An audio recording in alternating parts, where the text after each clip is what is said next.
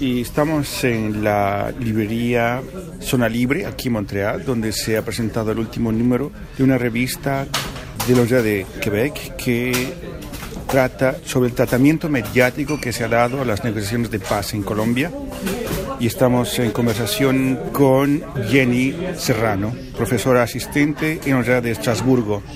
Soy analista de medios, siempre me había interesado la forma en la que los medios de comunicación en Colombia hablaban sobre el conflicto armado, en la idea de si estos contribuían o no a exacerbar el conflicto o cómo funcionaba.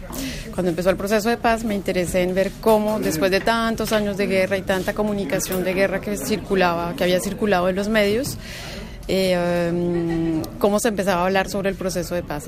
y lo que trata, trabaja en este artículo que se publica ahorita en el Calle des Imaginaires es eh, cómo los, los noticieros nacionales eh, que pasan en la noche en el horario triple A, estelar, contribuyen a legitimar o no el proceso de paz y la legitimación del proceso de paz pasa por la legitimación de la guerrilla, que era antes presentado pues como el adversario del Estado, que no tenía legitimidad porque era un actor armado ilegal.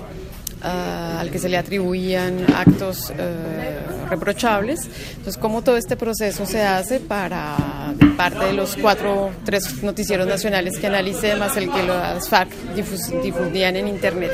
Entonces, el tema era eso, cómo se legitima o se eh, deslegitima el proceso de paz y la imagen de las FARC. ¿Y qué es lo que revela tu estudio?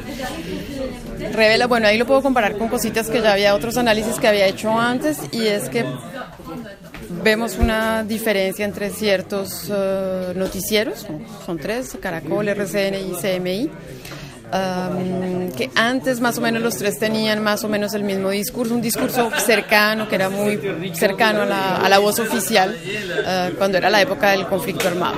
Durante el proceso de paz y cuando ya se firma el acuerdo, veo cambios. Hay, por ejemplo, noticieros como CMI que van uh, progresivamente a adoptar un discurso más uh, abierto a visibilizar otros discursos y otras voces que antes no tenían visibilidad, específicamente pues eh, los eh, miembros de las FARC. Entonces esto nos presenta otro discurso y era algo que antes pues no, no existía. Los noticieros no lo hacen todos de la misma forma, entonces lo que reveló este análisis es que por ejemplo un noticiero como RCN continúa todavía con un discurso que era el que estaba más eh, presente durante el conflicto armado antes de las negociaciones de paz.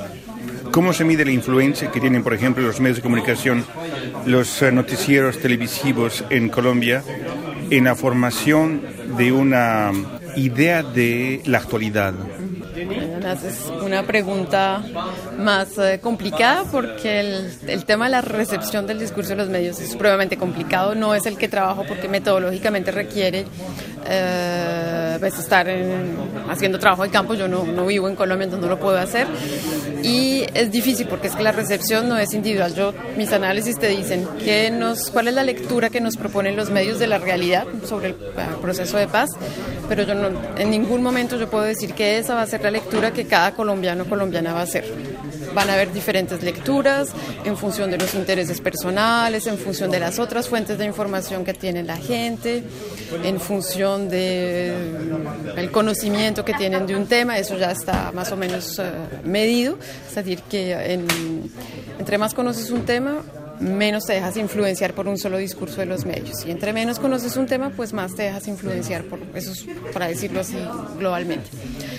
Pero pues no es mi trabajo, el trabajo sobre la recepción. ¿Qué podemos ver? Es que eh, otros indicadores que nos pueden dar una idea de cómo es la recepción cómo se va, cuál sería como esa posición de los colombianos frente al proceso de paz y creo que el plebiscito que hubo en, en, octubre pues fue revelador. Yo no diría tanto por el resultado, sino por la abstención que hubo del 60 y pico por ciento, más del 60 por ciento de gente que no se quiso pronunciar y ese es el reto de los que analizan recepción y opinión pública, es ¿Qué era lo que tenía finalmente la gente que no se quiso expresar? ¿Qué era lo que tenía en la cabeza? ¿Era miedo? Es que para, para muchos puede ser, es que no sé qué decidir, si decir sí o no, o de todas formas pienso que tal posición va a ganar, entonces para qué ¿para qué pierdo el tiempo con esto? Entonces me parece que ese, ese 60% es más revelador que finalmente el 50.20 y algo por ciento que, que rechazó el conflicto. ¿Qué influencia tiene o cuál es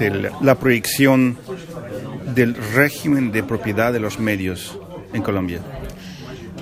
En parte ese fue uno de los puntos discutidos en, el, durante el proceso de paz, es de abrir los espacios mediáticos. Hay medios alternativos, hay eh, medios comunitarios, hay medios regionales que pues hacen, dan cierta pluralidad, no hay solo un medio en Colombia, hay varios pero pues no tienen el mismo, la misma difusión, no tienen los mismos medios para producir información. Entonces, uno de los puntos en el acuerdo de paz era también decir, es necesario abrir espacios para que las voces que no tienen los mismos recursos o los mismos medios o el mismo acceso a medios lo pueda tener.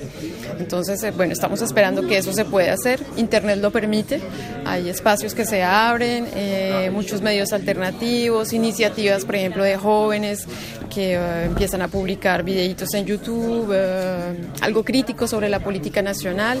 Eso me parece que es algo muy, muy importante porque abre, pluraliza el discurso, que era algo que antes no tenía, a lo cual teníamos mucho menos acceso. Finalmente, estamos en las primeras etapas de este proceso de paz. ¿Cuál cree que será la importancia de los medios de comunicación en la viabilidad o no de este proceso de paz? Bueno, pues como soy analista de medios me parecen muy importantes.